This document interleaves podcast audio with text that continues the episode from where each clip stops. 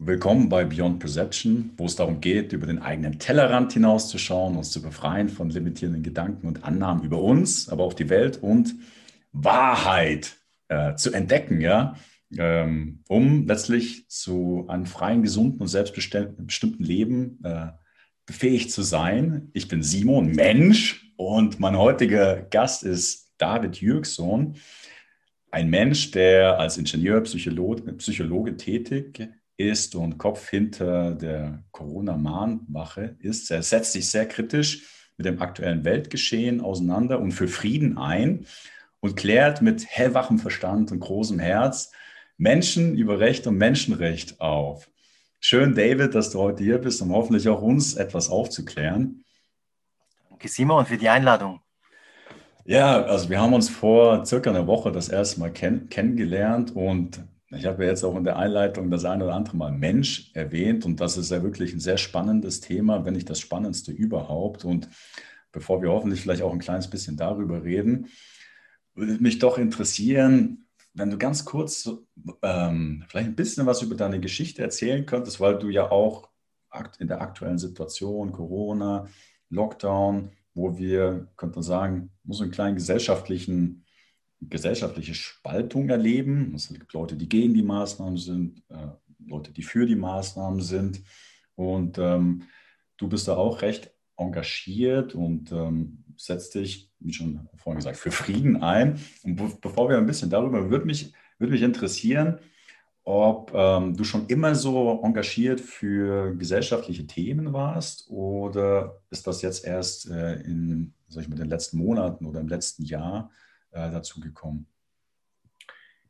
Ich, ich bin eigentlich auf die Welt gekommen und ich habe ganz vieles schon durchschaut und habe mich aus Liebe noch ganz stark den Eltern und ihrem System angepasst, ohne, die, in, ohne das innerlich mitzutragen, aber so im Sinne von angepasstem Kind, aus Liebe, wie das die Kinder eigentlich immer machen, wenn sie das machen.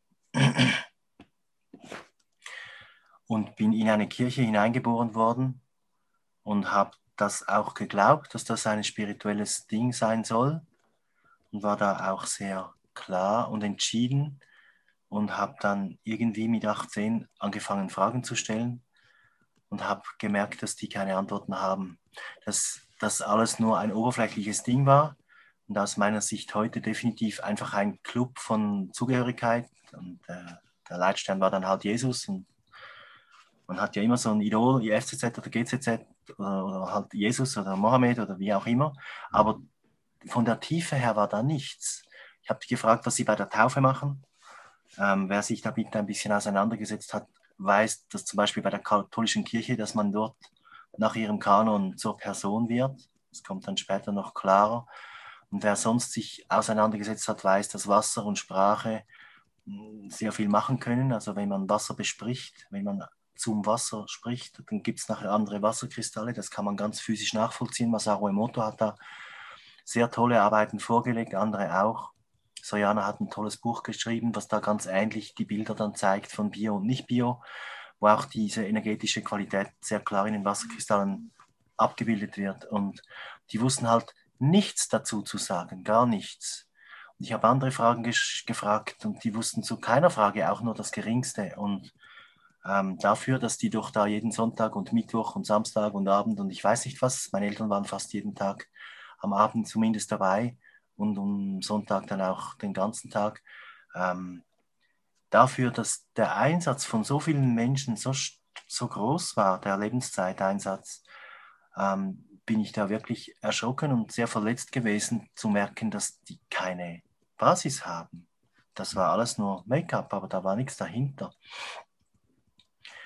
das hat mich extrem enttäuscht und gleichzeitig war es großartig, weil ich nachher eigentlich alles hinterfragt habe. Ich war dann, es war so der Startschuss, wirklich alles zu hinterfragen.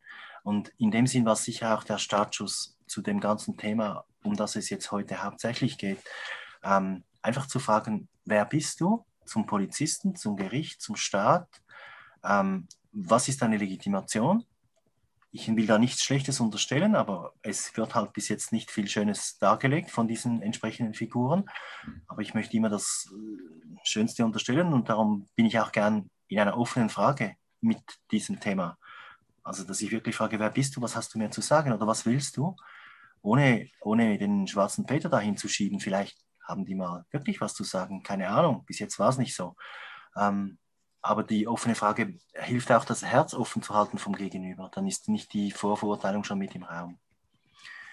Das war so eines der großen Schlüsselerlebnisse, das mich sehr lange verletzt hat, aber da, wo ich dann auch gemerkt habe, da ist ein verborgenes Geheimnis drin und ich glaube, ich kann das heute ernten. Weißt du, es gibt ja so Verletzungen, die man kriegt im Leben. Man wird vielleicht verprügelt als Kind, aber wenn man diese Verletzung dann aufgearbeitet hat und vielleicht sieht, man hätte sich anders verhalten können und man, ähm, auf Englisch sagt man dann owning, man ownt mhm. dieses, mhm. Auf, das, auf Deutsch geht das so ein bisschen schwierig, aber man könnte das ein bisschen übersetzen, wie man hat Besitz ergriffen von der Verantwortung, die in der, dieser Situation noch nicht ganz erwachsen war. Und wenn das dann passiert, dann wird es spannend. Dann hast du solche Leute, die da so ein Thema angeschaut haben, die, die sehen sich auf der Straße und die vertrauen sich, weil das ist sehr verbindend. Also die gleiche Mutter-Verletzungsgeschichte, die gleiche Papa-Verletzungsgeschichte, die gleiche Staats- oder Kirchenverletzungsgeschichte, wenn die aufgearbeitet und in Verantwortung genommen wird, dann gibt es Größe, es gibt Vertrauen und diese Menschen erkennen sich aus meiner Erfahrung von weitem. Und es gibt, glaube ich, auch nichts, was stärker ähm, Vertrauen schafft, was begründet ist. Vertrauen baut sich ja sonst langsam auf über die Erfahrung. Wenn ich jetzt sehe, so seit ich dich kenne, das ist noch nicht lang, aber sehe ich, du redest konsistent und du handelst auf eine würdige Art und Weise und du blickst mir in die Augen. Da baut sich dann Vertrauen auf, je länger, desto mehr. Und solche, solche Geschichten, die halt wirklich beide alle sehr verbreitet sind, die Mama-Geschichte zum Beispiel oder die, die Kirchengeschichte oder die Staatsgeschichte, wenn man die durchschaut hat und dann die Verletzung durchschritten hat und geheilt hat und gewissermaßen Maßnahmen getroffen hat in sich selbst, die verantwortungsvoller sind als die vorher, weil man auch weiß, wer der Feind ist. Ohne dass man das weiß, ist das schwierig. Ähm, daraus kommt eine Reife und diese Reife erkennt sich auf der Straße. Das ist, da braucht man sich nicht mal in die Augen schauen. Das fühlt man richtig gut. Und das ist dann das Geschenk. Also jede, jede von diesen Verletzungen hat ein Geschenk drin. Und nach meiner Sicht kann ich heute dieses Geschenk ernten und in Anspruch nehmen. Vielleicht kennst du das in der spirituellen Geschichte. Es gibt viele Leute, die sagen, sie wollen ihr Karma loswerden, sie wollen ihre Verletzungen loswerden. Ich habe immer gewusst, ich will gar nichts loswerden. Ich will diesen Rucksack, egal wie schwer das er ist, will ich auspacken und ich will die Rakete, die da drin ist, zusammensetzen. Ich will diese Sachen nicht wegschmeißen. Das, das ist ein mega schönes Bild. Ja, ja das andere macht es dann fad. Da, da, da bleibt dann nicht viel über vielleicht. Also ich sage nicht, das ist falsch, aber meine Wahl war eine andere. Ich wollte meinen Raketenrucksack auspacken, zusammensetzen, verstehen und, und, und damit ähm, was Tolles machen. Ja, Wahnsinn. Und du hast, also, ähm, ich sage mal auch, du, also für mich, so wie ich dich jetzt in der kurzen Zeit kennengelernt habe, bist du sehr mutig. Und vielleicht sprechen wir noch, was, was du unter Mut verstehst was mich sehr beeindruckt hat. Und auch wenn du jetzt über deine Geschichte erzählst, aus eigener Erfahrung kann ich nachvollziehen, wie, also das, das interessiert mich jetzt, wie schwer das ist, sich loszusagen von, sag ich mal, einer Gruppenideologie. Und äh, wenn du jetzt erzählst, du hast die Kirche verlassen oder hast da jetzt keine Antworten gefunden, wie, wie war das denn für dich? Ich, also du bist ja auch jetzt sehr engagiert und du, sag mal, du, du schwimmst ja jetzt nicht im, im, im Massen, Massenstrom mit, sondern du bist sehr konsistent und, und bildest dir deine eigene Meinung und, und vertrittst die dann auch, so wie ich dich jetzt auf die Kürze kennengelernt habe. Ähm, war das für dich immer einfach oder war das einfach ein, war das einfach Erfahrung Trainieren und ähm, ähm, und, und dieses Fundament für dich bauen. Ich habe noch ein zweites Schlüsselerlebnis, was, was dazu passt oder auf die Kirche eigentlich aufbaut. Und das war die Geschichte mit dem Militär. Die habe ich, die hast du schon gehört, glaube ich. Das macht nichts, die Zuschauer haben es noch nicht gehört. Und die passt dazu. Die ganz kurze Antwort ist, es kommt darauf an, was das Hauptbedürfnis ist. Wenn das Hauptbedürfnis die Zugehörigkeit ist, dann hätte das nicht geklappt. Mein Hauptbedürfnis war Wachstum und Integration, dass ich mein Wesen wirklich in Heilung bringen kann, dass ich alles, was von früher kommt, egal ob es über die Eltern zu mir kommt oder von meinem Wesen früher, ich denke und fühle und nehme wahr, dass ich viele Leben schon hier verbracht habe, nicht nur hier, aber hier auch, und dass ich das in Heilung und in Verantwortung nehmen wollte. Die Zugehörigkeit war nicht mein erstes Ding diese Menschen in dieser Kirche, die waren getrieben von diesem Wunsch nach Zugehörigkeit. Und das ist was Wunderbares, das will ich gar nicht kleinreden. Das ist was Tolles. ähm, das bedient so ein bisschen das Bedürfnis, was man in dem Satz hört, wenn ich sage, I like you. Also ich kann dir jetzt sagen, I like you, das versteht man und das passt auch. Aber wenn ich sage, I love you, was sagt man sonst nicht so zu einem Mann, aber das ist, da gibt es dann wieder zwei Teile. Das, was die Kultur übermittelt, ist, es passiert uns. Ach, jetzt bin ich so hingerissen und dann projiziert man unglaublich viel auf die Frau oder das Gegenüber, was man dann begehrt, das Kunde oder wie auch immer. Und dann kommt es irgendwann zu einer harten Landung, weil das mehr aus einer Bedürftigkeit heraus die Projektion war, die man dann dachte, das ist jetzt mein Erlöser oder meine Erlöserin. Und die Alternative, die ich für mich wähle und die ich wirklich entschieden will, ist, dass ich Liebe, kann, Liebe kultivieren kann, wie man das in einem Garten macht, dass man das pflegt, dass man wertschätzend ist, ähm, dass man verbindlich ist, dass man zuhört, dass man achtsam ist, dass man sich reflektiert, dass man, äh, dass man die Verantwortung über die eigenen Bedürfnisse übernimmt und mit den anderen in die Gemeinsamkeit geht, weil es noch schöner ist. Aber nicht, dass ich mit dir mich treffe, weil ich jetzt ganz dringend wieder jemanden brauche, der mir zuhört. Oder die Frau treffe ich dann ganz dringend, weil ich endlich wieder mal Sex haben brauche muss oder weil, das, weil ich sonst ganz schlimm und so. Das ist nicht so schön. Da, da fühlen sich die Menschen, ich mich auch, gebraucht und ich entziehe mich dieser Energie. Bis zu einem gewissen Punkt kann ich in Liebe präsent bleiben, aber wenn der Punkt überschritten wird und ich diese Selbstverantwortung nicht beim Gegenüber verorten kann, ziehe ich mich zurück, weil das, diese Begegnung interessiert mich dann nicht.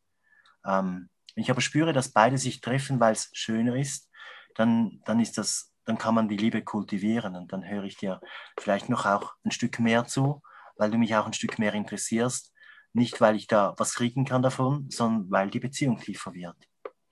So, und das ist, das ist, das ist die, die, die Antwort aus der größeren Perspektive und die kleinere Perspektive dazu, die Erfahrung. Das war mein Militärdienst, da war ich in der Schweiz müssen wir das machen, außer man wendet äh, den Artikel von der Glaubensfreiheit und Gewissensfreiheit aus der Bundesverfassung an. Dann sagt man, ich kann das mit meinem Gewissen nicht vereinbaren, ist ganz wichtig in diesen Zeiten auch. Und dann gibt es Alternativen. Und ähm, das heißt, ich habe diese, diesen Joker habe ich nicht gezogen, ich habe das anders gemacht. Ich habe ganz klar vorher entschieden, dass ich nicht brauchbar sein will, um zu töten oder sonst was zu machen. Das sind ja dann nicht mal meine Gegner, sondern das sind irgendwelche, die von Rothschild auf der anderen Seite finanziert wurden, um das Business größer zu machen. Und dafür stehe ich definitiv nicht zur Verfügung. Das sollen die Rothschild-Jungs miteinander selber machen und ich gucke gerne zu, wenn ich Lust habe und sonst mache ich sonst was Schönes. Aber ich werde sicher nicht mein Leben hingeben oder andere Leben dafür nehmen. Ich finde das eigentlich etwas vom Lebensverachtendsten überhaupt, was man tun kann. Also habe ich mich entschieden, ich bin ein guter Freund und ich bin auf Augenhöhe. Das heißt, ich bin auf Augenhöhe mit den anderen Rekruten da, ich bin auf Augenhöhe mit Soldaten, ich bin auf, auf Augenhöhe, egal wie viele bunte Zeichen das die hier haben oder hier oder wie große Kappen das die haben. Oder egal welche Kappe, das hat sich dann so geäußert, dass ich, weil ich halt so, weil ich, weil ich gerne immer was zu essen und zu trinken dabei gehabt habe, habe ich das dann auch, meine Nüsse oder meine, meine Nussstängel oder was ich dann da gehabt habe, habe ich mit den Menschen geteilt, die da waren. Menschen unabhängig von der Persona, von der Rolle, von der Maske, von, vom, vom Setup, das die da noch mhm. zusätzlich hatten. Ähm, das war eine gute Erfahrung und gleichzeitig war die natürlich total quer. Ich habe entschieden, ich habe vorher, vorher habe ich mich vorbereitet und ich habe extra Schießkurse besucht, weil ich so einen Teil haben wollte, wo ich schon irgendwie kompetent bin. Äh, kompetent ist das falsche Wort, weil kompetent heißt zuständig. Ähm, einen Teil haben wollte, wo ich fähig bin, dass ich nicht überall überfordert war. Ich habe Angst gehabt, dass mich die Situation komplett überfordert. Also habe ich Schießkurse vorher besucht und war da auch ganz gut, nicht super perfekt, aber ganz angemessen. Und weil ich halt für dieses Töten nicht verfügbar war, sein wollte, habe ich konsequent das ganze Militär durch immer daneben geschossen. Und das kann man auf alle Arten machen. die wussten immer nicht, warum es nicht klappt, aber es hat definitiv nie geklappt, außer wenn ich mir mal wieder beweisen wollte, dass ich doch nicht ganz der Depp bin, den die da gesehen haben bei mir. Das war meine Herausforderung, wenn du dann alle Projektionen von allen Seiten kriegst, dann bei mir zu bleiben, die Füße am Boden und ich weiß, wer ich bin. Das ist für mich nicht immer so einfach. Und wenn die ganze Kompanie denkt, du bist der Depp vom Dienst, dass ich dann wieder spüre, ich kann es wirklich. Und ich durfte es mit niemandem teilen, weil ich wusste nicht, welche Rekruten aufsteigen wollen und ich weiß dann nicht, ob die Kameradschaft vor diesen Wunsch vom Aufsteigen stellen und wie die das handhaben. Also ich durfte niemandem sagen, wer ich wirklich bin und habe dort ganz vieles gelernt, was sehr relevant ist, auch für jetzt. Ähm, stell dir vor, stell dir vor, ich bin da der, der Gruppenleiter, der Zugführer oder der Korporal oder wie immer die Figuren heißen, der Oberst oder so, und ich gebe einen Befehl diesen Männern, die da vor mir stehen. Ähm, der Befehl ist ja meistens kurz und scharf. Der heißt vielleicht Ruhen oder so und dann steht man anders hin oder der heißt Marsch oder sowas. Die sind immer sehr kurz. Das macht ja auch Sinn, wenn man effizient sein will, man hat nicht viel Redezeit und so weiter. Man geht da nicht, äh, wie geht es mir heute, sondern es geht Vorwärtsmarsch. Und ähm, mein Lernen war, und das ist wirklich für, das ist grundlegend, das ist wirklich grundlegend auch für diese Corona-Distanz und ich verimpfe und ich weiß Gott was noch, sonst was Zeiten, wo alle die Leute das Gefühl haben, sie müssen irgendwas. Meine Erfahrung war, wenn ich so einen Befehl kriege oder ich gebe diesen Befehl, dann, wenn ich ihn gebe, dann machen die Menschen, die mitmachen, mindestens 99 Prozent, egal ob sie es cool finden oder nicht, freiwillig mit. Ich will dir ein Beispiel geben. Wenn, wenn der Befehl ist, holt das Gewehr, das hinten an der Wand steht, dann habe ich nicht gesagt, wie schnell, ich habe nicht gesagt, auf direktem Weg, ich habe nicht gesagt, geht nichts essen vorher, ich habe nicht gesagt, seid gut ausgeruht vorher. Da gibt es unendlich viele Parameter, die nicht definiert sind. Und wenn ich jetzt in meiner Würde und Achtsamkeit bleibe und diesen Dienst noch erweisen will, dass ich da mal mitmache, obwohl ich vielleicht das nicht sinnvoller finde, aber Gemeinsamkeit, wenn die groß geschrieben ist, kann man ja sagen, mach mal, mach mal, mal probier mal aus. Ähm, dann kann es sein, dass ich da langsam hingehe, dass ich noch was zu essen hole, dass ich noch mit meiner Freundin telefoniere, dass ich äh, vielleicht mich noch herrichte schön und rasiere vorher. Was auch immer, ist ja nicht die Befehlsverweigerung. Dem, dem sagt man gewissermaßen passive Befehls, Befehlsverweigerung, wobei das schon ein bisschen scharf ist. Aktive Befehlsverweigerung wäre, ich mache das nicht, nein, danke. Wer bist du? Was willst du? Ich stelle mich quer. Und wer sich quer stellt und nicht wie Bambus ist, der wird normalerweise gebrochen, wenn der Strom kommt. Damit habe ich viel gespielt und viel gelernt. Und das war ein einsamer Weg, weil ich, ich mochte meine Jungs und meine Freunde, aber ich wusste nie, ob ich denen trauen kann. Vertrauen baut sich normalerweise über die Zeit und über, das, über die Handlung auf, die sie an den Tag legen. Und ich wusste nicht, wie die drauf sind. Also war das ein einsamer Weg. Und das Hauptlernen da drin war, egal was du für Befehle kriegst, wenn du sie machst, gibst du mindestens 99 Prozent mit. Ich will das mit zwei, drei Beispielen erläutern. Wenn die sagen Maskentragpflicht, ich habe einen Freund, der trägt sie dann im Arm, am Arm oder im Sack oder sonst wo, er trägt sie. Passive Verfälschung, das ist nicht definiert. Dann, gibt's, dann wurden sie genauer, da die Obrigkeit, die lustige Obrigkeit, die sich als Obrigkeit fühlt, die ich nicht so wahrnehme, ähm, und hat gesagt, über der Nase. Na, dann hat er sie halt am am Scheitel getragen oder sonst wo oder über den Augen oder was ihm gerade Spaß gemacht hat, über der Nase. Oder wenn er den Kopfstand macht, dann hat er es auch am Hals getragen, dann war es auch über der Nase. Also du siehst, es gibt ganz viele Parameter, die nicht spezifiziert sind. Die schenken wir dazu, selbst wenn wir den Auftrag nicht okay finden. Das ist sehr bemerkenswert. Und das tun wir nur aus meiner Sicht, weil wir uns niedriger stellen und diese Befehlsgewalt eigentlich zwischen den Schöpfer und uns stellen. Und die radikalste, klarste Entscheidung, die ich getroffen habe, die ist, der Schöpfer über mir, ich drunter und nichts und niemand dazwischen. Das heißt nicht, dass ich mich nicht auf eine Frage einlasse, aber das könnte dann heißen, wenn man mich anspricht mit Maske, mein Name ist David, das weißt du, und ich Maske, äh, dass ich dann sage, ja, wer bist du denn? Da kannst du dich mal vorstellen. Mein Wunsch in der Begegnung ist, dass du mich fragst, dass du zuerst vorstellst, wer du bist und dass du mich dann fragst, ob ich Zeit habe. Und dann, wenn ich dann Zeit habe, dann frage ich dich nach deinem Wunsch. Das ist so, andere sagen allgemeine Handelsbedingungen. Ich sage, das sind so ein bisschen meine Begegnungsbedingungen. Das ist so die Art Respekt, die ich mir wünsche.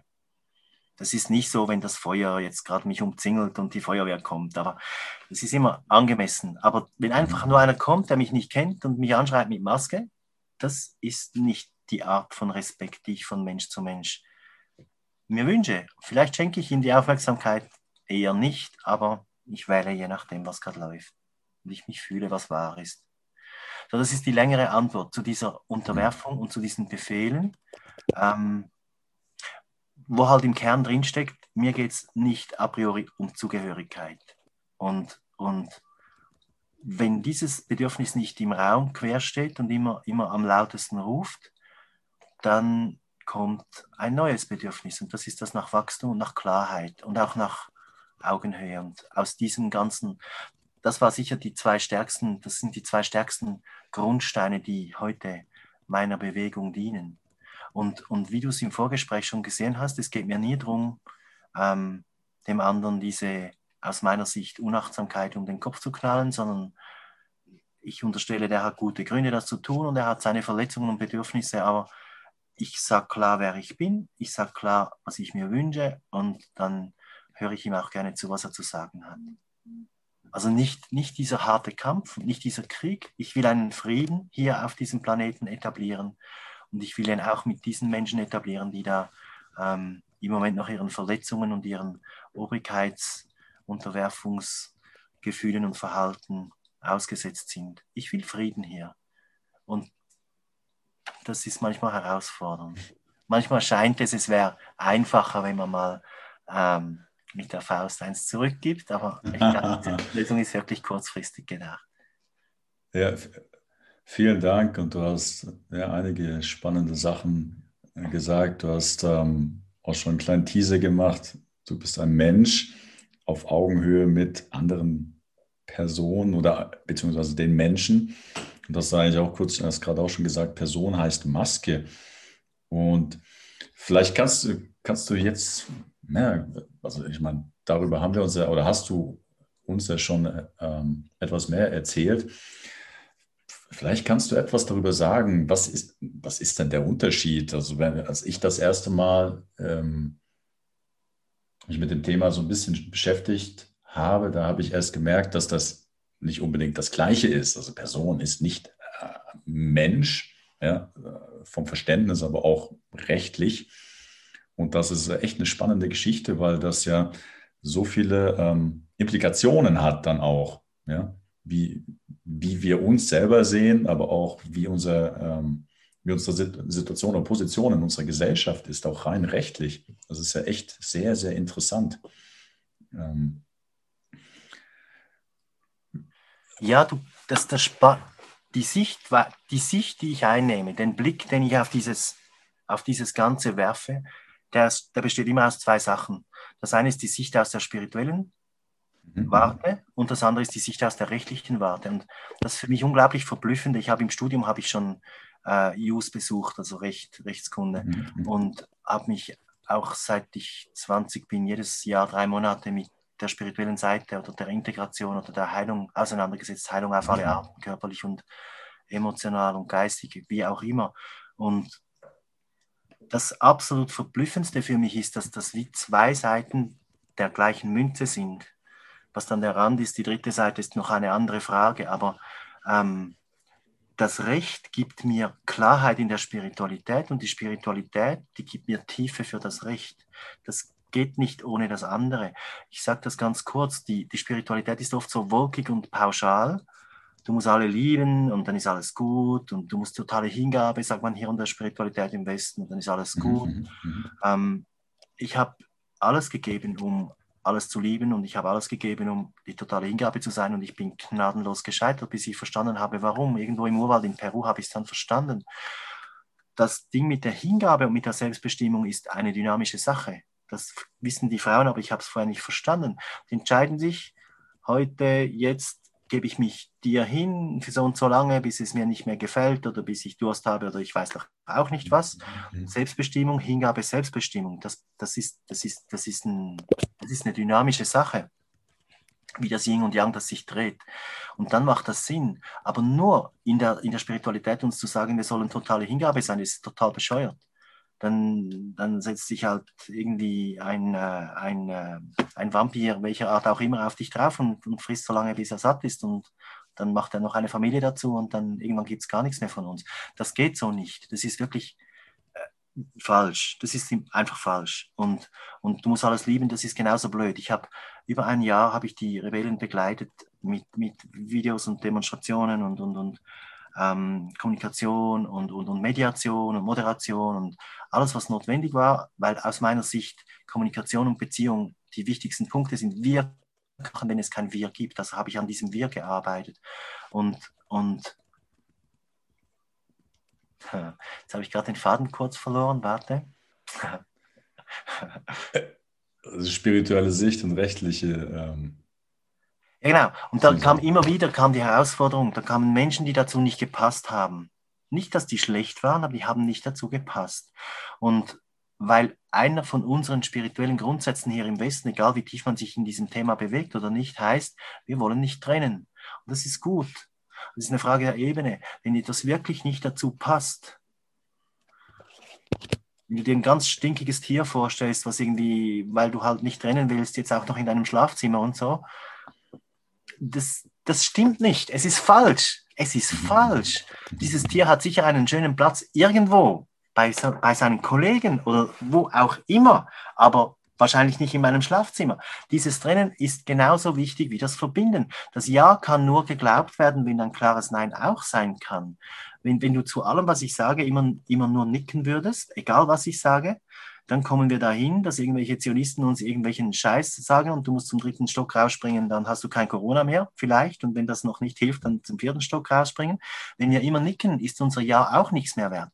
Das, ist, das geht kaputt. Dann sind wir nicht mehr glaubwürdig und wir haben auch keinen Respekt mehr verdient. Das ist ganz schwierig, den noch aufzubringen. Und, und, und dieses Trennen ist genauso richtig wie das Verbinden. Aber die Klarheit ist wie der, die Ebene drüber, die, die, die, dass ich verbunden bin mit mir und weiß, was ich will und aus diesem heraus die Klarheit kommt. Dann kommt ein klares Nein oder ein klares Ja oder ein klares Ich weiß nicht oder vielleicht später. Aber dann weiß man gegenüber, wo es steht. Und wenn ich nur schweige, dann ist es nicht klar. Also das waren zwei kurze Auszüge dort, wo die Spiritualität wirklich schwammig und, und wolkig ist und nicht greifbar ist und wo das Recht dann sehr klar wird. Das Recht definiert einen Startpunkt, einen Rahmenbedingung, Landesgrenzen zum Beispiel, manchmal eine Dauer, das, das, die Epidemiegesetz sechs Monate oder so, hahaha, ha, ha, das wäre definiert. Mhm. Und, und, und also eine klare, das Recht ist unglaublich genau eigentlich. Im Moment wird es oft nicht so ausgelegt, aber eigentlich ist es unglaublich genau. Wenn etwas nicht definiert ist, dann kann man da nicht, wenn ich sage, du darfst keinen Blub-Blub machen und du weißt nicht, was das ist, das ist nicht definiert und das ist im Rechtslexikon nicht drin, da machst du, was du willst und es wird wahrscheinlich auch keine Sanktionen geben, weil das wahrscheinlich niemand weiß. Und wenn, wenn wir sagen, es ist Corona bla bla bla und Corona ist nicht definiert und nicht messbar, dann ist das bedeutungslos.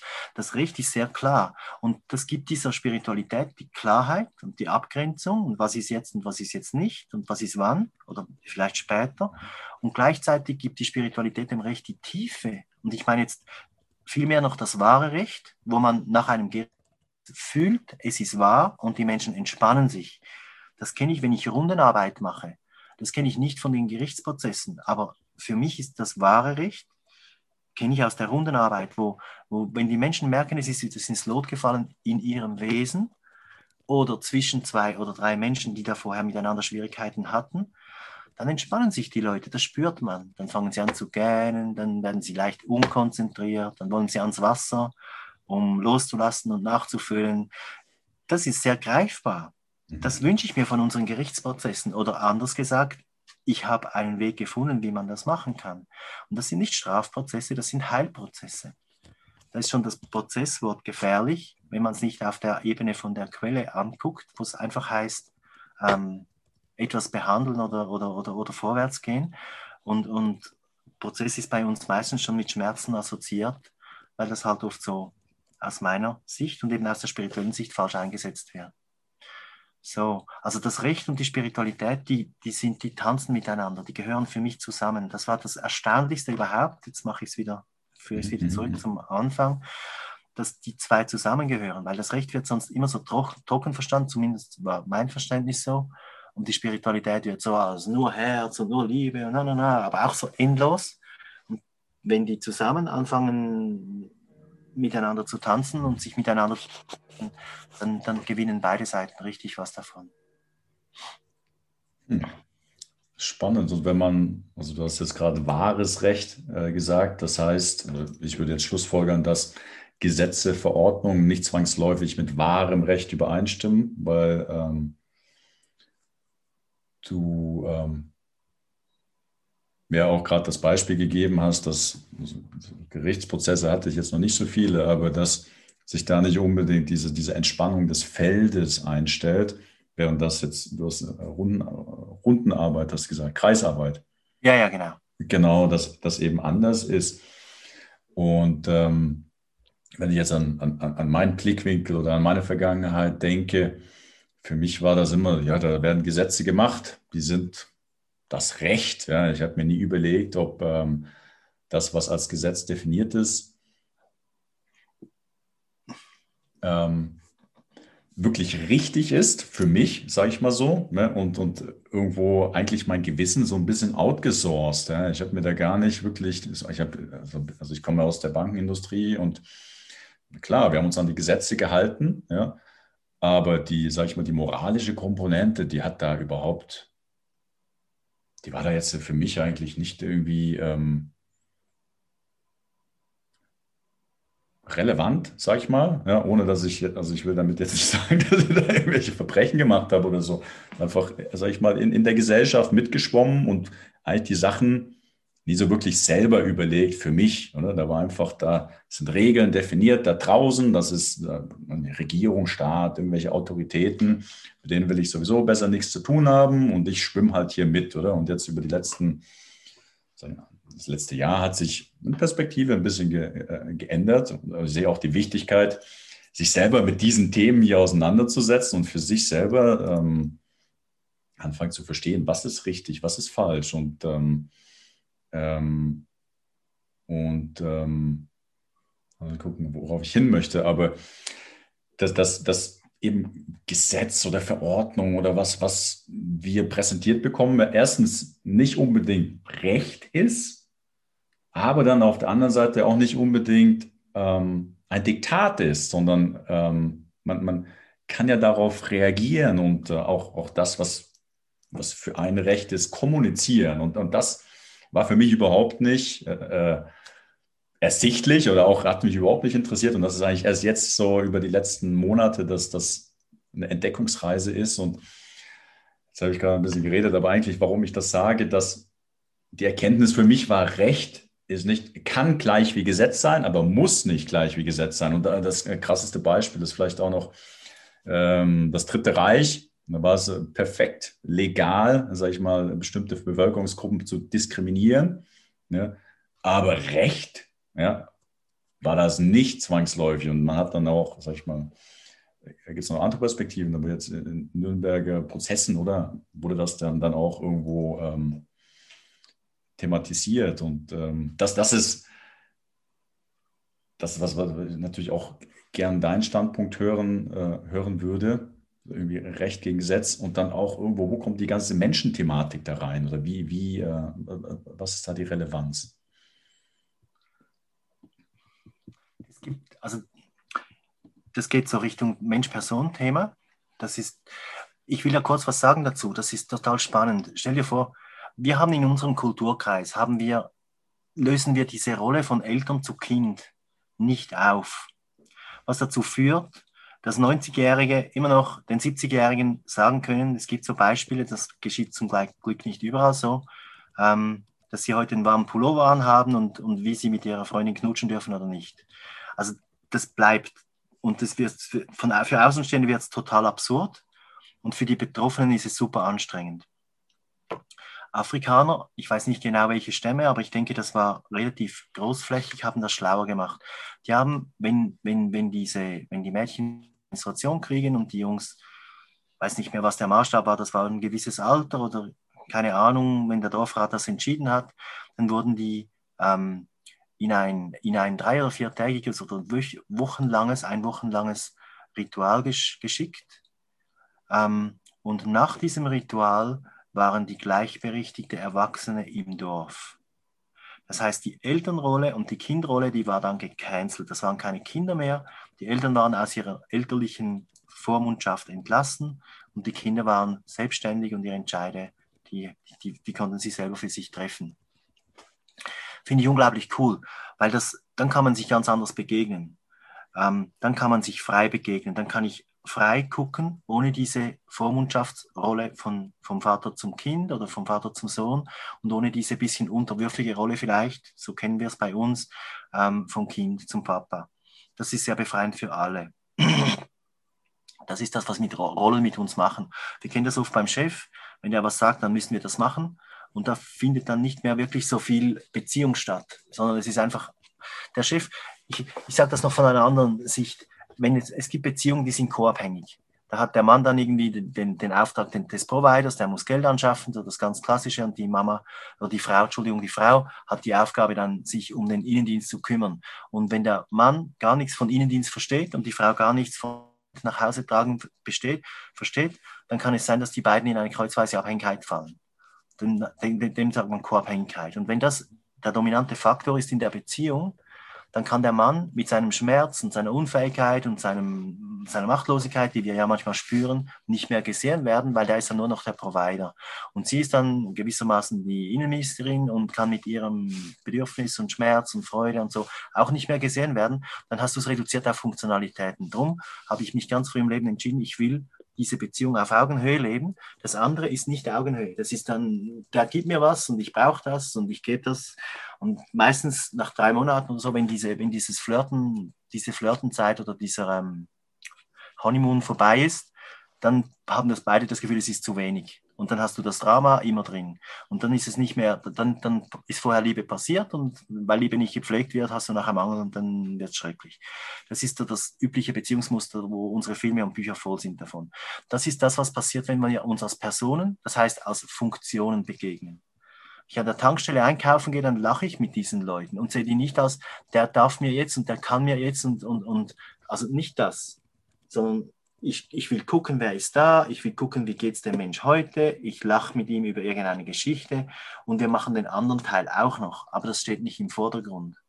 Und dann habe ich, dann habe ich ein gutes Leben, so wie ich das gerne haben möchte. Dann habe ich Lebendigkeit, Begegnung und nicht diese Abhängigkeit. Dann macht das Spaß und nach meiner Wahrnehmung für die anderen auch.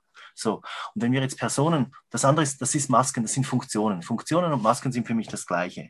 Wenn irgendeiner im Militär das auch viele Streifen hat und einen großen Hut, so wie der Papst, ganz einen großen Hut, und hohe Räume braucht, damit der Hut nicht runterfällt, ähm, dann sind das alle, dann versucht er uns zu verführen, dass wir an ihm hochgucken. Aber der Preis, den er dafür zahlt, der ist verdammt einsam weil wie es ihm heute geht und dass er Magenschmerzen gehabt hat gestern und, und dass das Medikament überhaupt nicht funktioniert, was er dagegen genommen hat und dass er heute fast nicht aufstehen kann, das fällt alles weg. Das heißt, die Beziehung fehlt. Und auch seine Freude fehlt. Die darf dann gar nicht mitspielen. Er sagt, wo es lang geht und welches Gras die Lämmer fressen sollen und wo sie geschlachtet werden, aber er sagt nicht, es, die Beziehung geht weg. Das ist, das ist ein hoher Preis, gerade in Beziehungen. Aber ich möchte ja Beziehungen mit den Menschen leben, die da rundherum sind. Und dann, das, das, das, ist, das, das ist der Gewinn. Das heißt aber auch, ich stelle mich nicht über die anderen. Also wenn ein Polizist jetzt kommt und sagt, David, du musst Maske und sowas, dann ist es immer meine Entscheidung, das ist ganz zentral, es ist immer meine Entscheidung, auf Augenhöhe zu gehen, egal was mir die anderen anbieten. Andere bieten mir manchmal auch Unterwürfigkeit an. Ich habe ähm, Menschen gekannt, Frauen aus Polen, die für mich arbeiten wollten und sollten und weiß nicht was. Und die haben sich dann unglaublich unterwürfig hingestellt und mit denen habe ich nie gearbeitet denen traue ich nicht, weil ich, wer da ist. Die bieten mir eine unterwürfige Rolle an und ich habe immer Augenhöhe gewählt und da begegnen sie mir nicht und ich will die Begegnung und dann lasse ich das. Das macht dann keinen Sinn. Denen traue ich wirklich nicht. Ich weiß nicht, wer dahinter steckt und ob dann morgen meine Sachen noch da sind oder, oder wie sie mit mir umgehen. Ich weiß es nicht. Ich, ich habe keine Wahrnehmung. Darum lasse ich das sein. Also das, ist, das, sind, das, das sind auch Rollen. Und jetzt kommt der Staat, jetzt kommen wir aufs Thema mhm. schärfer dazu. Jetzt kommt der Staat und bietet uns diese Personenrolle an und macht ganz, ganz, ganz, ganz viele Gesetze zu dieser Personenrolle. Polizeigesetz Kanton Zürich, 144 Mal steht Person drin, dreimal steht der Mensch drin, dreimal. Immer als Schutzen, schützenswertes Wesen. Der zentrale Auftrag der Polizei ist, die Menschen zu schützen vor Schaden und Verlust. Das ist total gut. Das ist Papa, oder? eine sicherheitsstrukturgebende Aufgabe, ähm, die ich sehr als ehrwürdiges, ehrwürdige Aufgabe empfinde. Das bedeutet, Mut, das bedeutet Arbeiten zu Zeiten, wo man vielleicht müde ist oder andere im Ausgang sind. Äh, das bedeutet viel Opferfähigkeit. Es bedeutet auch Respekt, aber dieser Respekt, den bezahlt man dann oft wieder mit, dass es keine Begegnung gibt. Also die zahlen einen hohen Preis. Und diese Aufgabe, diese zwei Punkte, die sind zentral. Und wenn ich, egal welche Gesetze, das ich lese, die sind immer drin. Egal in welchem Kanton, die sind immer drin. Kanton Schwyz sind es, ist es dreimal aufgeführt, auf ein bisschen andere Art und Weise. Das ist immer drin. Und alles andere, was wir da an Gesetzesbüchern haben, und das ist unendlich viel. Ich weiß die Zahl nicht mehr, aber es, ist, es, ist, es füllt den ganzen Raum, diese Gesetzestexte, wenn man es ausdruckt. Das geht immer nur um Personen. Und die Person wird uns untergeschoben. Die, aus der Sicht der Kirche, dort steht in einem von diesen von diesen, von diesen Gesetzestexten steht drin, dass wir mit der Taufe zu Personen gemacht werden. Und für alle, die nicht getauft sind, sind sie dann so großzügig und machen die Gnade, die dürfen dann auch zu Personen werden. Es ist sehr pervers. Die, die, die Sprache ist total verdreht. Wenn man das so kurz liest, denkt ach, ist das schön und romantisch und bla bla. Es ist totale Versklavung, wenn man es genauer liest. Kanons heißen diese Gesetze kanonisches Recht ist dann das ganze, das ganze Ding, was da drauf steht. Und die Person wird also für uns gemacht. Und der Staat seinerseits, der macht die Person auch, wahrscheinlich basierend auf der Plazenta, wo wir nicht sagen, das ist meine Plazenta und weil die zwei DNA-Sätze drin hat, nämlich die von der Mama und die vom Kind oder dann von mir, wenn ich das Kind bin, wenn der Besitzanspruch nicht geklärt ist, dann braucht es Treuhänder wenn dein Erbe nicht geklärt ist, solange bis das geklärt ist, braucht es eine treuhänderische Verwaltung.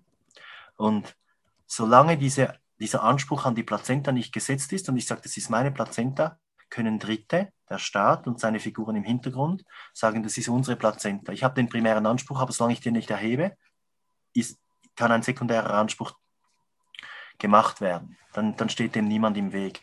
Und da wird dann unser Ausweis draus gemacht die Person. Da steht Personenname, da steht Personenvorname und so weiter. Alles auf Person bezogen, nicht auf den Menschen. Das heißt eine Funktion. Und ich entscheide mich, dass ich diese Funktion zu meinen Gunsten brauche, so wie es uns eigentlich vers versprochen wird und nicht nur zu meinen Lasten. Der Staat braucht diese Personengesetze eigentlich immer zu unseren Lasten. Die Personen müssen Steuern zahlen, die Personen müssen Buße tun, Buße zahlen, die Personen müssen es gibt Personenwagen, was ein totaler Witz ist, weil Person ist eine Rolle und die Rolle wird durch den Ausweis abgebildet und der Ausweis ist nicht mein Ausweis. Wenn ich mich mit deinem Ausweis, mit deinem Ausweis, mit deinem Ausweis ausweise bei der Polizei oder bei irgendwas offiziellem, scheinbar offiziellem, ähm, dann wissen wir und fühlen wir, dass das falsch ist. Aber der Ausweis, von dem du glaubst, oder du weißt es besser, von dem wir glauben, dass es mein Ausweis ist, der wurde ja nicht von uns erstellt. Der gibt, da gibt es ganz viele Bedingungen dazu. Den müssen wir kaufen. Das müssen wir melden, wenn er verloren geht. Wir haben da irgendwie eine Ablaufdauer, die auch fragwürdig ist. Ähm, es gibt ganz klare Vorgaben fürs Bild. Darf nicht rauchen, auch wenn es schreibt, wenn man, wenn, wenn die SBB zum Beispiel schreibt, auf dem, auf dem, die Person muss eine Maske tragen. Wenn ich es dann der Person auf den Ausweis klebe, dann sind sie auch nicht zufrieden. Ähm, es gibt nur Obligat also Obligationen, Obligations. Es gibt ganz viele Vorgaben, was diese Person erfüllen muss und eigentlich nirgends, was sie davon kriegt. Der Staat kriegt aber davor für ganz vieles. Wir hätten ja einen Anspruch, so verstehe ich das Leben, wenn der Schöpfer über mir ist, ich drunter und nichts und niemand dazwischen, dann habe ich einen Fair Share, also einen, einen, einen angemessenen Teil von diesem Paradies, was mir von früheren Generationen übergeben wurde, die das treuhänderisch verwaltet haben, an Wasser, an Erdöl, an Erdgas, an Luft, an, an Land, an Wohnland, Bauland, Waldland, Weideland, wie auch immer. Und natürlich kann ich nicht der Bauer und der Förster und alles sein, aber ich habe meinen, ich hätte, so verstehe ich das Leben, meinen Fair Share daran. Und wenn jetzt Russland seine Erdölreserven verkauft, was die machen und was gemacht wird und unser Wasser wird verkauft, dann wäre ich ganz klar auf der Seite, wo ich sage, ich habe davon einen Teil zu kriegen. Das heißt, ich würde eher nicht eine Erdölrechnung für meine Heizung bezahlen, sondern ich würde eher für die Leistung bezahlen von dem Tanklastwagenfahrer und von der Raffinerie, gar keine Frage. Die Arbeit wird bezahlt, das ist auch gut so. Aber ich hätte auch eine Gutschrift, wenn ich weniger Öl brauche als der Durchschnitt, dass ich dann ein, ein Gut, eine Gutschrift kriege. Und nicht, dass, der, dass dieser Gewinn privatisiert wird, das macht keinen Sinn, das ist nicht angemessen. Das ist, das ist ein Teil, wo die Person dann reinkommt. Also dieser, dieser Teil von, was mir zusteht, der geht irgendwo verschwunden und verschollen und verschwindet und ist nicht greifbar. Und die Person verpflichtet mich zu tausend Sachen. Und wenn ich mir jetzt einen Ausweis mache, der wirklich mein Ausweis ist, dann mache ich mir von dem so viele, wie ich will, habe so lustige Frisur drauf, wie ich das möchte, ähm, drehe meinen Kopf so, wie ich das gerne habe schreibe die Sachen auf die Art und Weise, wie sie mir gefallen und wie sie aus meiner Sicht richtig sind, dann ist es wirklich mein Ausweis, wie mein T-Shirt und meine Mütze. Dann mache ich mit denen, was ich will und so viel, habe so viele, wie es mir gefällt.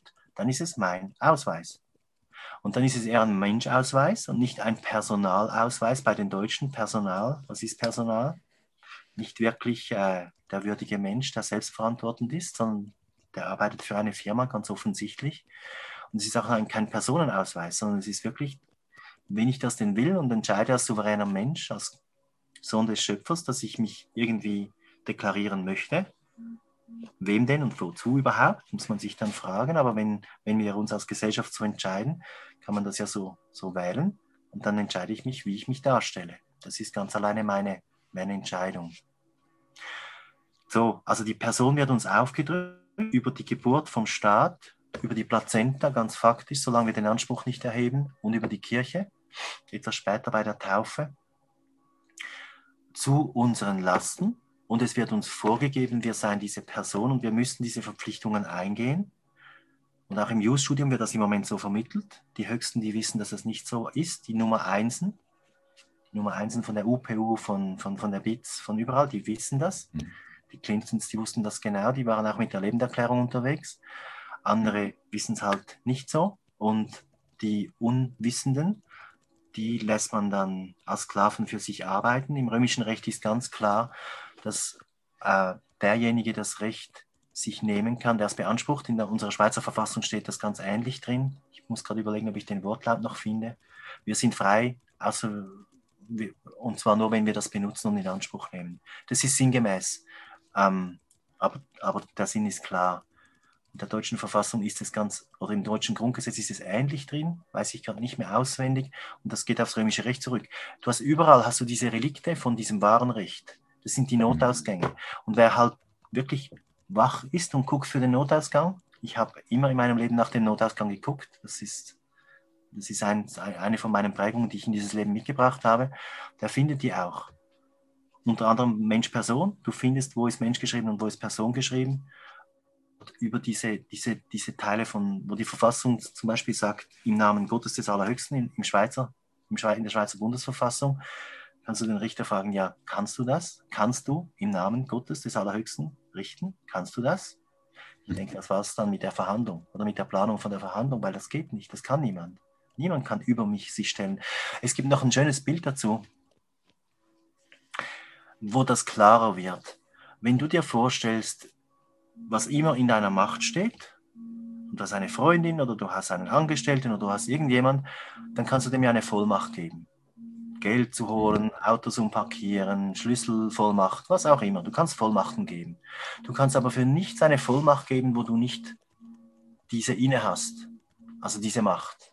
Du kannst nicht eine Vollmacht geben, mein Auto zu bewegen. Mhm. Das steht dir nicht zu. Das ist klar, das fühlen wir auch. Das ist klar. Und und dann fragt sich, die Polizei sagt dann, ja, sie hat die Macht vom Staat, die Exekutivgewalt, dich zu verhaften oder mich zu verhaften oder Bußen zu verteilen oder sonst was. Da muss man sich fragen, das ist der nächste Schritt und dann ist auch schon zu Ende. Ähm, hast du denn diese Macht, die du delegieren kannst, die du per Vormacht weitergeben kannst, mich zu verhaften oder mich mit einer Buße zu versehen? Die hat niemand von uns. Also kann es nicht sein, dass wir die delegiert haben. Der Staat kann die nicht haben. Aber es wird dann äh, es wäre verständlich, wenn wir es ein bisschen größer denken, wenn wir uns jetzt freiwillig mit dieser Person ausweisen. Eine Person ist auch eine Sache, das ist eine Rolle, es ist eine Sache, aber es ist vor allem weniger mächtig als der Mensch. Die Rolle ist immer weniger als der Mensch. Die Rolle ist nur Teilzeit, immer. Bist du ein Offizier, bist du Teilzeitoffizier. Wenn du nachts, nachts schläfst, wenn du mit einer Freundin zusammen bist, bist du nicht der Offizier. Es ist immer eine Teilzeitrolle. Die kann gar nicht mächtiger sein wie das ganze menschliche Wesen. Und wenn der Staat jetzt uns zu Personen machen will und wir akzeptieren das, dann sind wir deutlich geringer als die Menschen. Und so geht die Versklavung dann. Dann kann der Staat sagen, ja, von dir Mensch haben wir den auf, haben wir, haben wir äh, nicht wirklich diese Delegation gekriegt, aber weil du dich zur Sache machst, dürfen wir es trotzdem, weil wenn du dich zur Sache machst und diesen Personen Rahmenbedingungen unterwirfst, mit denen du dich dann ausweist, wo du sagst, ich bin eine Person und ich habe mich diesen Regeln von Personen unterworfen, dann dürfen sie diese Sache mit uns machen. Wenn du freiwillig, eine von meinen Lehrern haben gesagt, du bist so frei, dass wir uns binden lassen dürfen. Das kennen wir aus Bondage und ich weiß nicht was. Das darf man. Du kannst zu einer Dame gehen, die dich irgendwie fesselt und dann peitscht. Wir dürfen, wir sind so frei, dass wir wählen dürfen, gefesselt zu sein. Mhm. Die, die alten Germanen hatten die Freiheit, Würfeln haben sie das verwendet, sich zu versklaven. Also die durften um ihre Freiheit würfeln und das haben sie auch gemacht. Das hat der römische Feldherr, der die besucht hat, der wollte verstehen, wie die funktionieren. Das hat er nicht verstanden. Ich gebe es zu, ich verstehe es auch nicht. Vielleicht waren da noch Rahmenbedingungen dabei, die das ein bisschen verstehbarer gemacht haben, dass das für einen Tag war oder für ein Jahr oder irgendwas so. Aber wenn das gerade so radikal, wie ich es jetzt gesagt habe, und so habe ich es halt gelesen, daherkommt, dann ist es fragwürdig. Vielleicht war die Fürsorge vom Meister größer, als wir uns das gewohnt sind. Ich weiß nicht, wie die Rahmenbedingungen waren, aber die konnten das. Also wir dürfen jederzeit wählen, uns zu unterwerfen. Und wenn wir das tun, dann hat der Staat, egal ob das eine Firma ist oder wie auch immer, ein Verein oder äh, eine GmbH oder wahrscheinlich eine GM ohne H, also eine, eine Gesellschaft ohne Haftung, also so steht es da, EOH, habe ich noch nie gedacht, aber ja. dann, dann versteht man, wie das Spiel läuft. Und das ist für mich der Aufwachprozess und das ist wieder was Spirituelles. Und dass der uns dann testet, wenn du dir vorstellst, du bist Papa und hast zwei, drei Kinder, die jetzt in der Pubertät sind und dann sagen die, du Papa, du kannst dich jetzt mal, wir haben es alles voll im Griff. Und du sagst, naja, der Ansatz, der gefällt mir, aber das mit der Wäsche und das mit dem Geld, da müssen wir nochmal drüber gucken. Und du weißt, du wirst über die Zeit zurücktreten, ja, aber wenn die das nur einmal sagen, dann wirst du das nicht für bare Münze nehmen zugunsten von allem Leben, für das du zuständig bist. Nicht für dich nicht und nicht für die Kinder nicht, weil das ist ein langerer Weg, diese Verantwortungsübernahme in jedem Aspekt. Also macht es durchaus Sinn, dass die Polizei wieder kommt und sagt, du, aber Simon, ähm, weil das Größere, was im Moment die Verantwortung hat, weil wir es gegeben haben über eine lange mhm. Zeit, das wird prüfen wollen, ob wir wirklich diese Selbstverantwortung wahrnehmen können weil sonst haben wir morgen das große Chaos. Das macht aus der Sicht der Spiritualität und der Fürsorge des Lebens für mich total Sinn. Und gleichzeitig ist es ein Training, wenn du jeden Tag gefragt wirst, kannst du diese Verantwortung wirklich, bist du fähig, bist du willens? Das Ding ist groß, Verantwortung ist was Großes, aber gleichzeitig ist es auch unglaublich lehrreich. Das ist der Weg des Wachstums, den ich mir für uns alle wünsche und den ich ganz klar gehen will. Und natürlich werden wir immer wieder was falsch machen und dann wissen wir nächstes Mal, wie wir das besser machen. Das ist wie das Leben lebt und wie sich das entwickelt. Aber dass der, der Staat einfach zurück sagt und ja, du hast jetzt eine Lebenserklärung, super, dann mach mal, das ist nicht lebensgerecht. Ich sage das aus Versöhnung, weil viele von uns Menschen, die dann die Lebenserklärung gemacht haben, sagen, ja, aber funktioniert das überhaupt? Sag ich, ja, das funktioniert prima, was meine Würde angeht, was mein Standing angeht, mein Stehen bleiben können, mein Lernen, wie das geht, wenn zehn Jungs in Uniform und Waffe um mich herumstehen diese anzusprechen und sagen, wer ist der Chef von euch? Mit wem rede ich jetzt genau? Was ist euer Auftrag? Habt ihr etwas Schriftliches? Habt ihr eine einsprachefähige Verfügung? Habt ihr einen richterlichen Beschluss? Weil ihr seid ja nur Exekutive, ihr dürft gar nichts, wenn ihr keinen Beschluss habt. Dann bin ich der Gesprächsführer. Und dann stehe ich hin. Nicht in radikaler Überheblichkeit, sondern in berührbarer Augenhöhe. So, jetzt war ich lang. ja, mega spannend. Und ähm, wenn ich das richtig verstehe, also weil wir das nicht besser wissen, weisen wir uns eigentlich, identifizieren wir uns freiwillig als Person und haben dementsprechend auch nicht mehr Anspruch auf, sag ich mal, Menschenrechte, sondern einfach auf ja, ja. das Gesetz, was sich auf Personen bezieht, was in der Hierarchie viel weiter unten ist. Und ähm, korrigiere mich, wenn das falsch ist, aber das, was ich, äh, also du, du sprichst ja auch von Rechtskreisen oder Jurisdiktionen, glaube ich, oder? Und wenn man das so anguckt, dann ist eigentlich der Mensch ganz oben, der wählt, beauftragt die äh, Bediensteten, die Staatsdiener, sage ich mal, die sind eigentlich die nächste Stufe, die wiederum dann irgendwo Gesetze, äh, sage ich mal, ähm, kreieren, um vielleicht eigentlich unser Eigentum, äh, sag ich mal, zu wahren, unsere Eigentumsrechte. Und irgendwo dann da unten kommen dann Personen, sage ich mal, in der, in, der, in der Hierarchie. Und je nachdem, wie wir auftreten, wie wir uns identifizieren, äh, sind wir eben da unten irgendwo im Ranking oder wir sind oben eigentlich der Auftraggeber der Regierung, sage ich mal. Und, und das ist, das macht für mich spirituell Sinn. Aber natürlich, das ist das Spannende, das scheint auch rechtlich genauso gegliedert zu sein, je nachdem, wie man sich halt dann zur Erkennung gibt, ja, ob man, ob man äh, davon Bescheid weiß oder eben nicht. Und wenn man davon nicht Bescheid weiß, dann weist man sich eigentlich immer als Person aus und hat dementsprechend dann eigentlich auch ein tiefes Standing. Macht, da, macht das so Sinn, das sich irgendwo zusammenzubasteln? Ich verstehe das genauso. Das Wort identifizieren ist gefährlich. Da machst du, ident, ident, wenn etwas identisch mit etwas anderem ist, dann gibt es ja zwei davon. Und die sind dann irgendwie mhm. gleich. Und, und ähm, Entität ist das bessere Wort. Du, du machst dich dann nicht mehr gleich mit dem Ausweis, sind Sie das auf diesem Bild? Oh ja, das bin ich. Dann machst du dich gleich mit dem Bild. Ähm, sondern du bist eine Entität und die ist einzigartig und nicht gleich wie irgendwas. Das, wir haben ganz viele Worte, die uns da irgendwie in die Irre führen. Die sind weise gewählt. Das ist, das ist ein großer Plan, den die uns da angelastet haben. Und es ist ein, spannende, ein spannendes Abenteuer, sich daraus zu befreien. Und ganz vieles hat mit der Sprache was zu tun. Eine Sache, die ich auch noch, äh, also vorher das erzählt hast, zuerst mit der Initiierung der Afrik afrikanischen Jugendlichen, sage ich mal, zur Mannwerdung, diese Mutprobe, oder? Ja, ja. Wenn man sich da mal reinversetzt, also ich habe da auch mal ein bisschen drüber gelesen, die, je nachdem müssen die Löwen töten. also, ja, ja. Das, ja, ja. Also wenn man sich da ein bisschen rein, reinversetzt und äh, sich da anguckt, was, was die da für Aufgaben zu bewältigen haben, da geht es ja wirklich um, um das Konfrontieren der absoluten Urängste. Ja? Und, ja, ja. Und, und, und, wir nehmen das so ein bisschen lapidar. Sagen, ah ja, okay, gehen Sie da raus, okay, machen hier verrückten Dinge, aber, aber auf der anderen Seite, in unserer heutigen Gesellschaft, gibt es das erstens gar nicht mehr, oder? Du hast das ja gesagt, wir bleiben eigentlich ewig Kinder in unserer Gesellschaft, wir werden nie wachsen, erwachsen, ja, ja. weil wir überall ja, Abhängigkeit haben, der sag ich mal, Staat organisiert das alles für uns.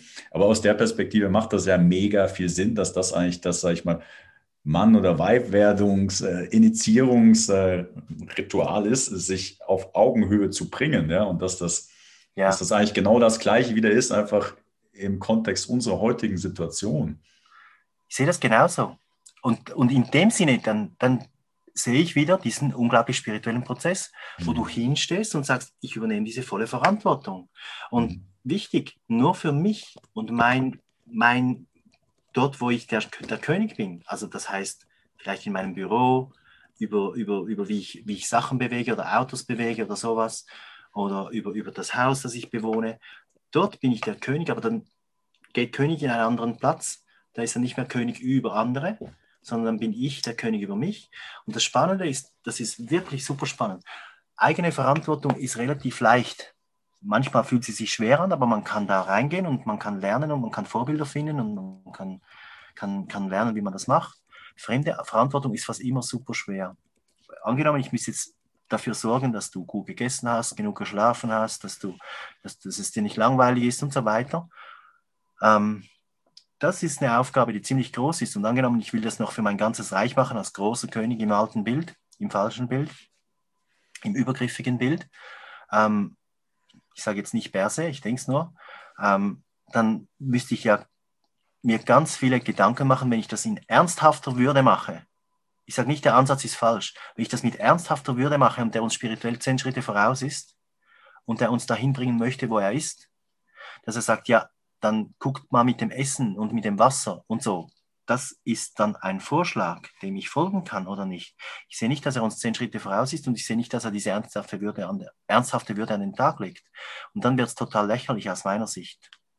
Weil wie kann dieser Kerl für deine und für meine Gesundheit zuständig sein, wenn ich mir überlege, wenn ich ernsthaft und in Liebe für ein paar Aspekte deines Lebens zuständig sein sollte, Männer machen das manchmal mit Frauen, was Sexualität angeht und umgekehrt auch ganz viele Spielchen, was eigentlich nicht erfüllbar ist und man kann dann immer sagen, du hast es immer falsch gemacht, jetzt gehe ich und nur, dass du es weißt, du hast es, es hat gar nicht funktioniert. Man kann das dann, man kann immer einen Strick daraus drehen. Wenn du zuständig dafür sein solltest, dass mein Zeitmanagement bist du angewiesen darauf, dass ich unglaublich gut kommuniziere und wenn ich dann schlecht drauf bin, dann sage ich, du hast alles falsch gemacht. Fremde Verantwortung funktioniert nicht. Die muss scheitern. Die muss läuft, scheitern. Läuft ja dann immer auf Kontrolle hinaus, früher oder später, was eigentlich genau das Gegenteil von Freiheit ist, oder? Ja, und selbst wenn sie noch guten Willens geschenkt werden will, stell dir vor, du hast zwei Kinder und du gibst diese für das Wochenende, weil du mit deiner Freundin oder Frau weg willst, gibst du die deinen Großeltern und du gibst denen 20 Seiten Anweisungen, kein Zucker und kein Fleisch und keine Milchprodukte und um abends um 8 irgendwie ins Bett und kein Netflix und keine Xbox und ich weiß nicht was. Wenn de deine lieben Großeltern im Stress sind, deine Eltern, die Großeltern, Kinder, wenn die im Stress sind, du kannst Gift draufnehmen, dann werden sie nach ihren Regeln agieren und nicht nach deinen. Die werden nicht nach Seite 15 blättern, wenn das Schiff untergeht. Die werden nach ihren Regeln, die für sie ein Leben lang funktioniert haben, dann Entscheidungen treffen. Also selbst in einem Setting, wo die Liebe und die Achtsamkeit und der Respekt vorausgesetzt wird, kann fremde Verantwortung nicht in unserem Sinne wahrgenommen. Es funktioniert nicht. Es funktioniert nicht. Wir geben diese Verantwortung der Krankenkasse und sagen, ja, danke, dass ihr das, den großen Ausgleich finanziert. Das hat was Bestechendes, da bin ich ganz mit dabei. Und dann sagen sie, ja, aber D3 zahlen wir dir nicht. Bitte was? Mhm. Aber K2 auch nicht. Also die Vitamine meine ich. Mhm. Ja, ja. Ähm, und, und Vitamin B-Komplex, das, das geht auch nicht. Das musst du selbst bezahlen. Ja, ja, aber jetzt haben wir doch einen Deal gemacht und wir wissen doch beide, dass das was taugt. Ja, aber wissen Sie, die Pharma, die, hat, die verdient halt zu wenig. Ja, Entschuldigung, tut mir leid. Habe ich, hab ich einen Deal unterschrieben mit der Pharma oder mit der Krankenkasse? Jetzt nur, dass, dass wir es klar haben, dass wir beide mhm. im gleichen Boot sitzen oder auf on the same page sind.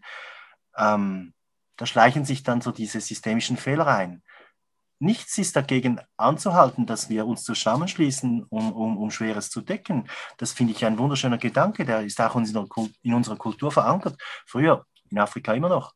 Mhm. Wenn diese Jungs oder Mädels dann mit ihrer ähm, Erwachsenwerdung, dann hat das ganze, das ganze Dorf, das hat mir ein Freund aus Sudan erzählt, dann baut das ganze Dorf denen ein Haus. In unserer Kultur war das, wenn die zwei geheiratet haben, hat das ganze Dorf denen ein Haus bezahlt nicht die Bank scheinbar ihnen, scheinbar ihnen, und sie durften sein Leben lang abzahlen, die haben sich dann auch verpflichtet gefühlt. Die haben nicht dreimal das Haus angezündet, um Versicherungsbetrug zu machen.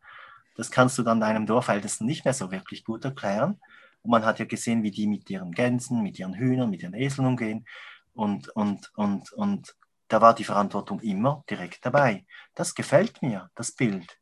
Aber wenn das pervertiert wird, dass man mir dann plötzlich vorschreibt, wir kümmern uns um deine Gesundheit, aber man erzählt uns nichts von Vitamin C, von K2, D3, von, von Vitamin B-Komplex, von irgendwelchen Fetten, die nie zu heiß hatten und die nicht irgendwie ranzig geworden sind, so dass sie uns wirklich was Gutes tun können. Dann frage ich mich ernsthaft, was der Deal soll. Ich glaube dann nicht mehr an den Deal. Und halt, weil die fremde Verantwortung dann pervertiert wurde. Das ist ein gefährliches Spiel. Und das passiert halt bei der Person. Man nimmt uns die Verantwortung für die Person, erklärt uns nicht. Schau, wenn du, wenn du, wenn du irgendwas kaufst, ein technisches irgendwas, ein Auto oder sowas, hast du normalerweise heute eine Anleitung dabei. Und wir kriegen einen Personalausweis oder eine Personen-ID oder ID, schon ein lustiges Wort für sich, die Identität. Mit was sind wir denn identisch? Ohne Bedienungsanleitung. Ich habe nichts gegen diese Sachen.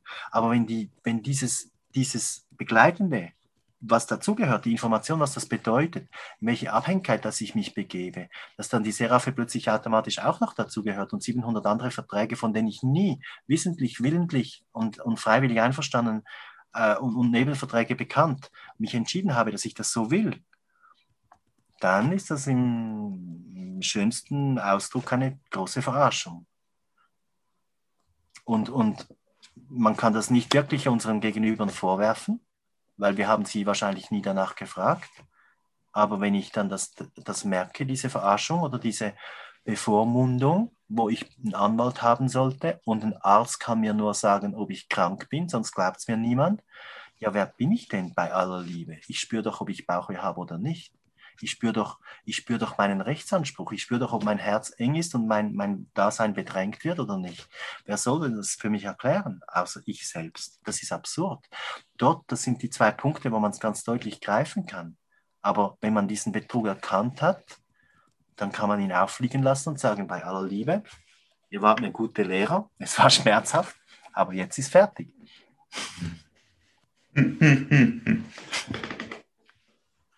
Ja, ein wahnsinnig, wahnsinnig spannendes Thema. Ähm, und äh, ja, ich habe so, so viele weitere Fragen. Ich will aber auch respektvoll mit deiner Zeit sein. Ähm, ja, also ich meine, vielleicht bist du auch verfügbar, nochmal ein, noch ein neues äh, Gespräch, um das Thema noch ein bisschen zu vertiefen, weil das wäre natürlich jetzt spannend. Hey, was kann man denn konkret machen? Wie funktioniert denn das? Wann bin ich eine Person, wann nicht? Ja? Ähm, Gibt es Voraussetzungen, um der Mensch zu sein? Oder wie funktioniert denn das? Und da gibt es ja, das ist ja wirklich gerade das Öffnen der Pandora, so ein bisschen, oder? Der Box der Pandora. Ich glaube, das ist das größte denkbare Abenteuer überhaupt. Wer sich ein bisschen mit kritischen Augen mit unserer Gesellschaft mhm. auseinandergesetzt hat, egal ob das jetzt Militär oder Kirche war, wie ich es angefangen habe, oder, oder was man uns erzählt aus unserer Geschichte heraus, was oft überhaupt nicht zusammenspielt, über die Pyramiden oder über die Impfungen oder über AIDS oder ich weiß nicht was. Egal wer irgendwo geforscht hat oder egal wer irgendwo gebranntes Kind wurde, über Versicherungsnetze, die nicht gehalten haben oder über Versprechen, die der Staat scheinbar macht und dann nicht hält oder über, über, über die Schule und geguckt hat, ob die Schule unserer Neugierde und unserem, unserer Autonomie Raum gibt oder ob sie uns versklavt und zu willigen Nach sprich Sklaven erzieht, die sich für den Scheiß bedanken, den wir nicht bestellt haben, dreimal mindestens. Ähm, wer sich mit diesen Themen auseinandergesetzt hat, hat ja sicher schon viel Klarheit sich erschaffen. Und aus meiner Sicht ist dieses Thema Mensch-Person viel, viel größer, viel, viel größer als alle anderen Themen zusammen, weil es sich in jedem Aspekt des Lebens, egal ob es Versicherung, Bank, Steuern, ID, Polizeikontrolle, Mietvertrag, egal wo wir uns bewegen, dieses, diese ganze Struktur ist durchdrungen von diesem Verrat. Und dafür braucht es auf der einen Seite Wissen, aber noch viel wichtiger braucht es Rückanbindung und Liebe, weil sonst drehen wir durch, wenn wir merken, dass wir so lange, so, so scharf und so krass verraten wurden. In, wenn, wer, wer sich in diesem Weg ist in der latenten Gefahr, dass er ein grumpy old asshole wird, und zwar mit 40 oder so. Also auf Deutsch heißt das irgendwie ein, ein, ein, ein ärgerlicher alter mhm. Arsch, der bei jedem Kind, das nur schon in der Nähe von der Ampel ist, wenn die langsam auf Orange geht, hupt, weil er denkt, das Kind geht drüber. Also wirklich so ein, so ein, so ein, so ein Kerl, der nur noch von Wut sprüht. Das ist die Gefahr, wenn man sich mit diesen Themen auseinandergesetzt, auseinandersetzt, weil der Verrat so schwierig auszuhalten ist, weil wir uns nie denken würden, dass wir so verräterisch sind oder dass wir so, so dermaßen verraten werden. Das ist aus meiner Sicht die größte Falle und Gefahr, wenn man sich mit den Sachen auseinandersetzt. Und was da hilft, ist auf der einen Seite, dass es langsam kommt. Dann hat das Herz immer wieder ein bisschen Möglichkeit, sich zu erholen und ein bisschen mit der Natur zu verbinden, ein bisschen zu spazieren, ein bisschen zu singen, was auch immer uns gut tut. Wenn das zu viel und zu drastisch kommt, müssen wir es entweder komplett wegwerfen und ignorieren oder wir werden halt wirklich grumpy old assholes und das ist nicht mein Ziel. Das heißt, dieses, dieses Dosieren, in der Traumatherapie sagt man dosieren, titrieren, dass man ein bisschen in dieses Drama reingeht, in diesen, in diesen Verrat und dann wieder zurück. Immer gerade so viel, wie man sich noch, wie man noch aushalten kann, ohne dass man komplett einen Shutdown macht. Das ist, das ist, also das Wissen ist, ist der eine Aspekt. Aber wer sich das irgendwie in drei Tagen komplett reinziehen will, das tut dem meistens nichts Gutes. Deshalb ist hier die Langsamkeit eigentlich eine gute Begleiterin. Ja, vielen, vielen, vielen Dank für, für die, sag ich mal, die Einführung in das Thema und deine, deine Perspektive auf das Ganze. Und das ist auch etwas, was mit mir resoniert. Da ja, begegnet man vielen, sag ich mal, Menschen, die äh, befinden sich im Kampf, die sind gegen etwas, ja, die sind dann letztlich aus meiner Perspektive auf genau der gleichen ich meine, Vibration oder Handlungsebene. Ja, selbst, also da, wird sich gar nichts verbessern, wenn man gegen etwas ist, sondern man muss eigentlich für etwas sein, ja, äh, damit sich überhaupt etwas verbessern kann, wenn, wenn das die Motivation ist. Und deswegen finde ich das wunderbar, wie du hier in diese Thematik einführst und auch aus dieser großen, sagen wir, spirituellen Perspektive, weil äh, erst das ermöglicht eigentlich überhaupt mit diesem Thema auch ähm, sag ich mal, äh, nicht, sag ich mal, äh, weise umzugehen. Dass du aus der Reaktion rauskommst. Mein Ziel ist, dass ich, ich empfinde Würde oder Souveränität, äh, unter anderem, dass ich agiere nach meiner und, und, und am besten aus der Stille raus, wo du wirklich spürst, wer du bist und deine Verbindung spürst und dann machst du, was gerade nötig ist. Oder du wirkst einfach nur und machst gar nichts. Und das andere, was du ansprichst, das ist dieses Reaktive, was nur aus der Verletzung kommt und aus der Abwehr und hier noch und hier noch und hier noch. So ein bisschen wie im Boxkampf, wo man ständig irgendwie reagiert, wenn der andere schneller und besser ist. Aber das ist nicht die Kraft, die ich anstrebe die mag ganz gut sein, mal, wenn, wenn ich angegriffen werde. Aber wenn das die Hauptdynamik im Leben ist, ist das nicht das, was uns diese Größe und Würde verleiht. Ja, wenn das nicht ein würdiges Schlusswort ist für heute, dann weiß ich auch nicht. Ja. Äh, ja, äh, genau, wir sind, glaube ich, schon ein bisschen über der Zeit. Also, wenn du noch etwas mitteilen möchtest, dann bitte.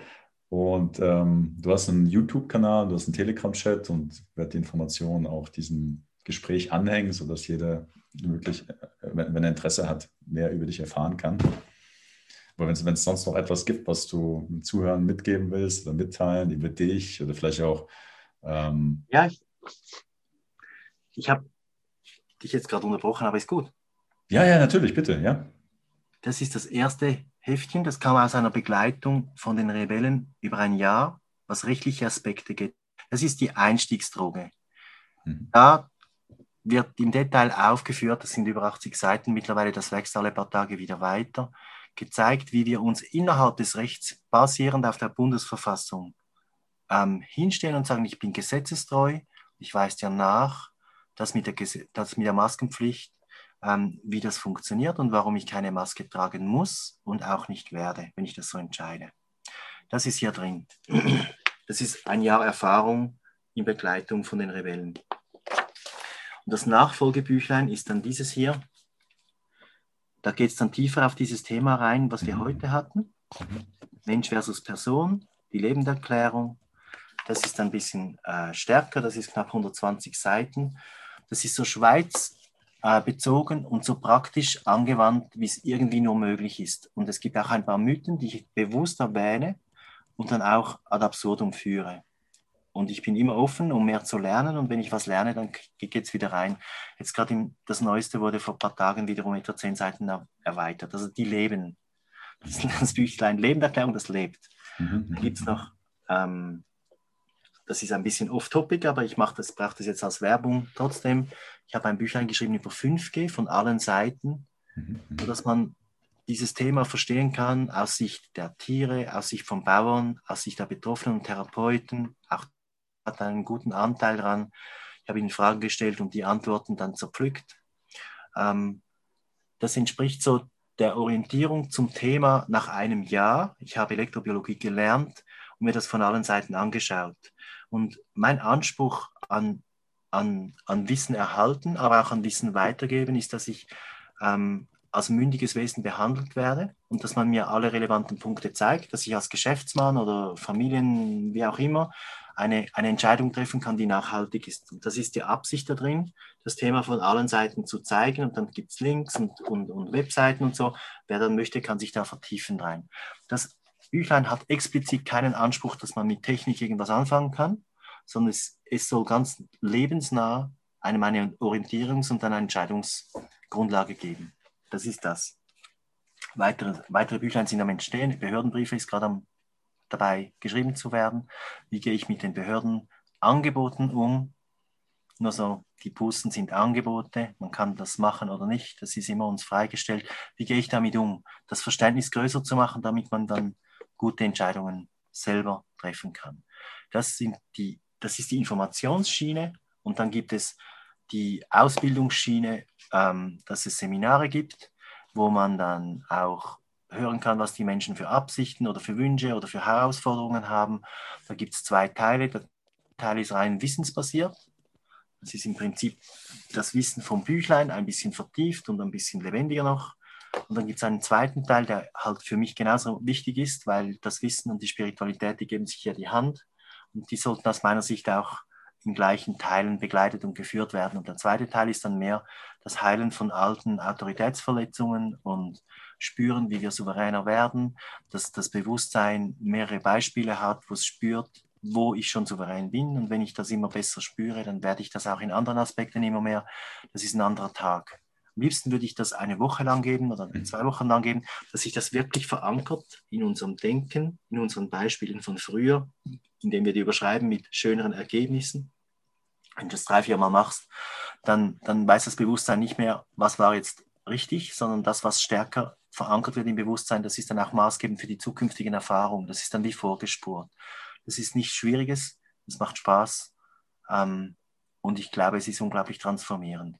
Das ist so ein bisschen, ein bisschen Fortsetzungen, die man sich denken kann, jetzt wenn man dieses Gespräch zwischen uns sieht. Ja, vielen Dank dir, David. Ich werde alle Informationen dazu ähm, anhängen an das Audio und das Video. Ich danke dir nochmal ganz herzlich für die Zeit, für dein, deine Informationen, für deine Weisheit, die du hier mit uns teilst, äh, Inspiration und deine Sicht auf die Welt, das Menschsein.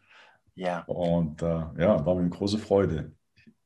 Ja, für mich auch. Danke für deine Fragen. Fragen sind genial. Das, es wird dann für mich auch immer wieder klar. Vielen Dank, Simon, für deine Arbeit. Ja, danke für dir. Fragen, David. für die Zeit.